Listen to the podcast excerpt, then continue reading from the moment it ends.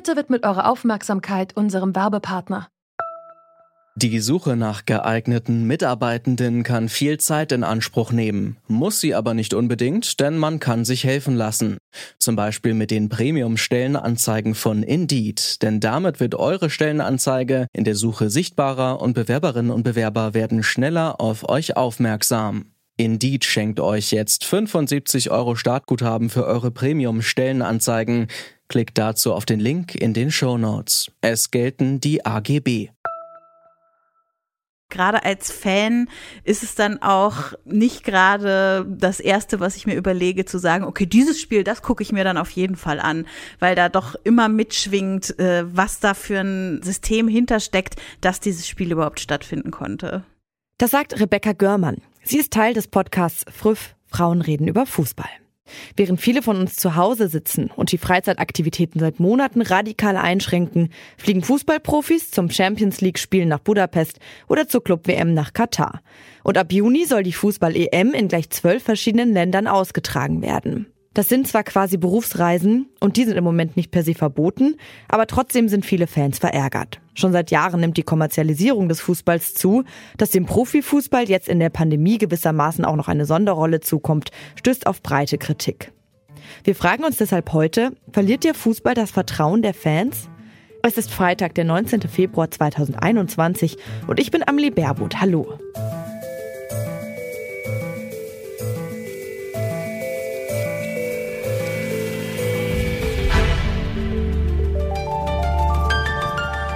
Zurück zum Thema.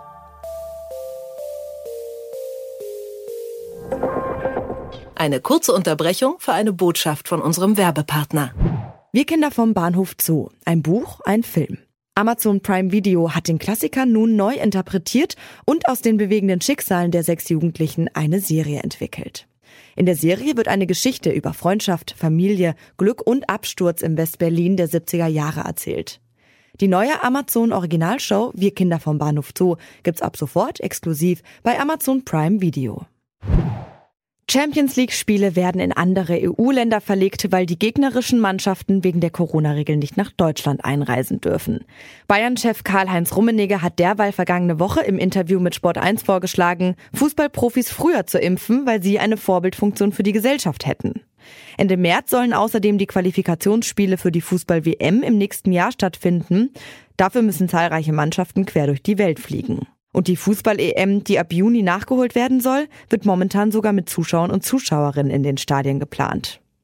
Warum das angesichts des Pandemiegeschehens aber keine gute Idee ist, das hat mir Markus Scholz erklärt. Er ist Epidemiologe an der Universität Leipzig. Das Konzept, was jetzt dort ver äh, verfolgt wird bei diesen Fußballspielen und auch bei anderen Mannschaftssportarten, ist ja dieses sogenannte Bubble-Konzept. Ja, Bubble-Konzept bedeutet, dass sich innerhalb einer Blase Kontakte ohne Kontaktbeschränkung stattfinden dürfen und man in diese Blase aber nur kommt, wenn man negativ ist und man ansonsten keine weiteren äh, Kontakte hat. Das ist an sich ein vernünftiges Konzept.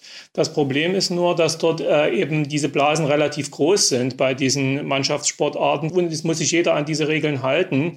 Und das hat es eben in der Vergangenheit gezeigt, dass das eben nicht der Fall ist, wie zum Beispiel auch bei den äh, Handballmeisterschaften, wo es dann eben doch zu Fällen während des Turniers kommt. Also die Spieler gehen dort ein Gesundheitsrisiko ein, weil sie sich eben nicht darauf verlassen können, dass alle in der Blase oder auch in der gegnerischen Blase diese ähm, Bedingungen erfüllt haben. Das ist erstmal ein persönliches Risiko.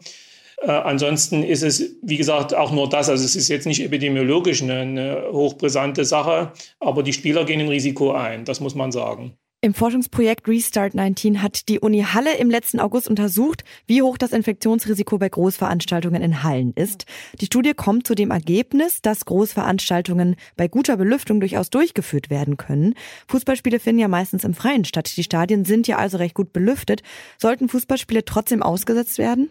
Ja, das ist dann die zweite Frage, inwiefern man äh, Zuschauer zu den Spielen zulässt. Das ist ähm, tatsächlich differenziert zu sehen. Also es gibt, wie gesagt, diese Studie zu Großveranstaltungen. Dazu muss man aber sagen, dass diese natürlich unter hochkontrollierten äh, Bedingungen stattfinden und eben zum Beispiel auch nicht die Aspekte von Anreise und was ist vor dem Stadion, was ist danach berücksichtigt. Also ähm, es ist nach wie vor so, dass also Großveranstaltungen sehr kritisch zu sehen sind, solange eben noch nicht weit äh, flächendeckend geimpft wurde. Also es, es kommt dort zu Kontakten, das kann man, denke ich, auch mit dem besten Hygienekonzept nicht äh, vermeiden. Wenn theoretisch alle diszipliniert auf äh, entfernt äh, sitzen in einem Stadion, dann würde das schon gehen, aber das ist eine rein theoretische Annahme, die praktisch nicht realisierbar ist. Ja, die Leute rufen und schreien und auch durch das Schreien werden ja auch verstärkt Aerosole äh, abgegeben, sodass es schon ein Risiko ist und ich das jetzt für in, in näherer Zeit nicht für möglich erachte, diese solche ähm, Belegungen dann durchzuführen, sondern da eher noch warten würde, bis tatsächlich die Impfprogramme weiter durchgeführt wurden. Bis Fußballspiele wieder mit Fans in den Stadien stattfinden können, wird es also wahrscheinlich noch eine Weile dauern. Dass die Kritik der Fußballfans bis dahin verstummt, ist unwahrscheinlich, meint Rebecca Görmann vom Podcast Früff, Frauen reden über Fußball. Ich bin der Meinung, dass das auf jeden Fall schwierig ist, was da gerade passiert. Ich sehe auch bei vielen Fanszenen, dass sich da sehr viel kritisch auch gegenüber dem eigenen Verein geäußert wird, dass da auch verlangt wird, vielleicht Spiele nicht zu spielen oder vor allem auch Spieler, die an Corona erkrankt waren, nicht so schnell wieder aufzustellen und so weiter. Also ich sehe da die Fans durchaus in einer kritisierenden Position, zumindest einen Teil der Fanszene und natürlich ist das nichts, was am Fußball vorbeigehen wird und hinterher wird, also hinterher, wenn wir irgendwann mal in einer Situation nach Corona sind, wird niemand mehr darüber nachdenken. Nee, ich glaube, das wird nachhallen, auch für die Zeit danach. Und äh, gerade wenn ich mir angucke, dass es auch Spieler gibt, zum Beispiel wie äh, bei mir im Verein, ich bin Wolfsburg-Fan und Wout Weghorst, der sich dann in den sozialen Medien zum Beispiel impfskeptisch äußert oder eben Aussagen wie die von Karl-Heinz Rummenigge, die Sie schon angesprochen haben. Das sind eben immer so Einzelfälle, wo man wirklich das Gefühl hat, ihr seid keine Einzelfälle mehr. Also äh, es ist so eine Vielfalt von so schwierigen Aussagen gerade, dass man wirklich sieht, dass da ein System hintersteckt, wobei ich mich dann schon darüber freue, dass es auch andere SpielerInnen zum Beispiel gibt oder TrainerInnen, die sich da anders äußern. Also die Frauenfußballnationalmannschaft, Martina Voss-Tecklenburg, die Trainerin der Mannschaft, verzichtet gerade darauf, die Spielerinnen aus England, also die in der englischen Liga spielen, einfliegen zu lassen für die Qualifikationsspiele, weil sie sagt, das ist dann eben unser Teil, den wir beitragen können, dass wir eben dafür sorgen, dass die britische Mutation vielleicht nicht zu unseren Spielen mitgetragen wird und so weiter. Genau, also da gibt es auch vorbildliche Aktionen und an denen versucht man sich dann als Fußballfan natürlich auch immer so ein bisschen hochzuziehen, muss ich gestehen. Trotz all der Kritik ist der Fußball während der Pandemie für die meisten Fans ja auch von großem Wert. Mit haltgebender Regelmäßigkeit ist am Wochenende Bundesliga der Herzensverein spielt. Für viele ist das eine der wenigen Sachen, über die man sich in diesen Zeiten noch freuen kann. Wie bringen Sie denn als Fan Kritik am und Liebe zum Fußball in diesen Pandemiezeiten in ein Gleichgewicht? Ja, das ist natürlich ein riesiger Zwiespalt. Also, weil ich muss schon gestehen, es ist so. Ich äh, freue mich, wenn ich dann am Samstag um 15.30 Uhr meinen Fernseher anschalten und Fußball gucken kann. Aber es ist gleichzeitig auch so, dass ich bemerke, es, also selbst wenn man all dieses, worüber wir vorher geredet haben, ausblenden kann, selbst dann befriedigt es nicht die Sehnsucht nach dem Erlebnis Fußball, die ich eigentlich habe. Also die Sehnsucht danach, Fußball mit Menschen zusammen zu konsumieren und mich darüber auszutauschen, ins Stadion zu gehen, so ein Gemeinschaftsgefühl im Block zu haben, zu singen und zu tanzen und die Mannschaft anzufeuern und so weiter. All das habe ich ja auch nicht, nur weil ich am Samstag auf der Couch sitzen und Fußball gucken kann.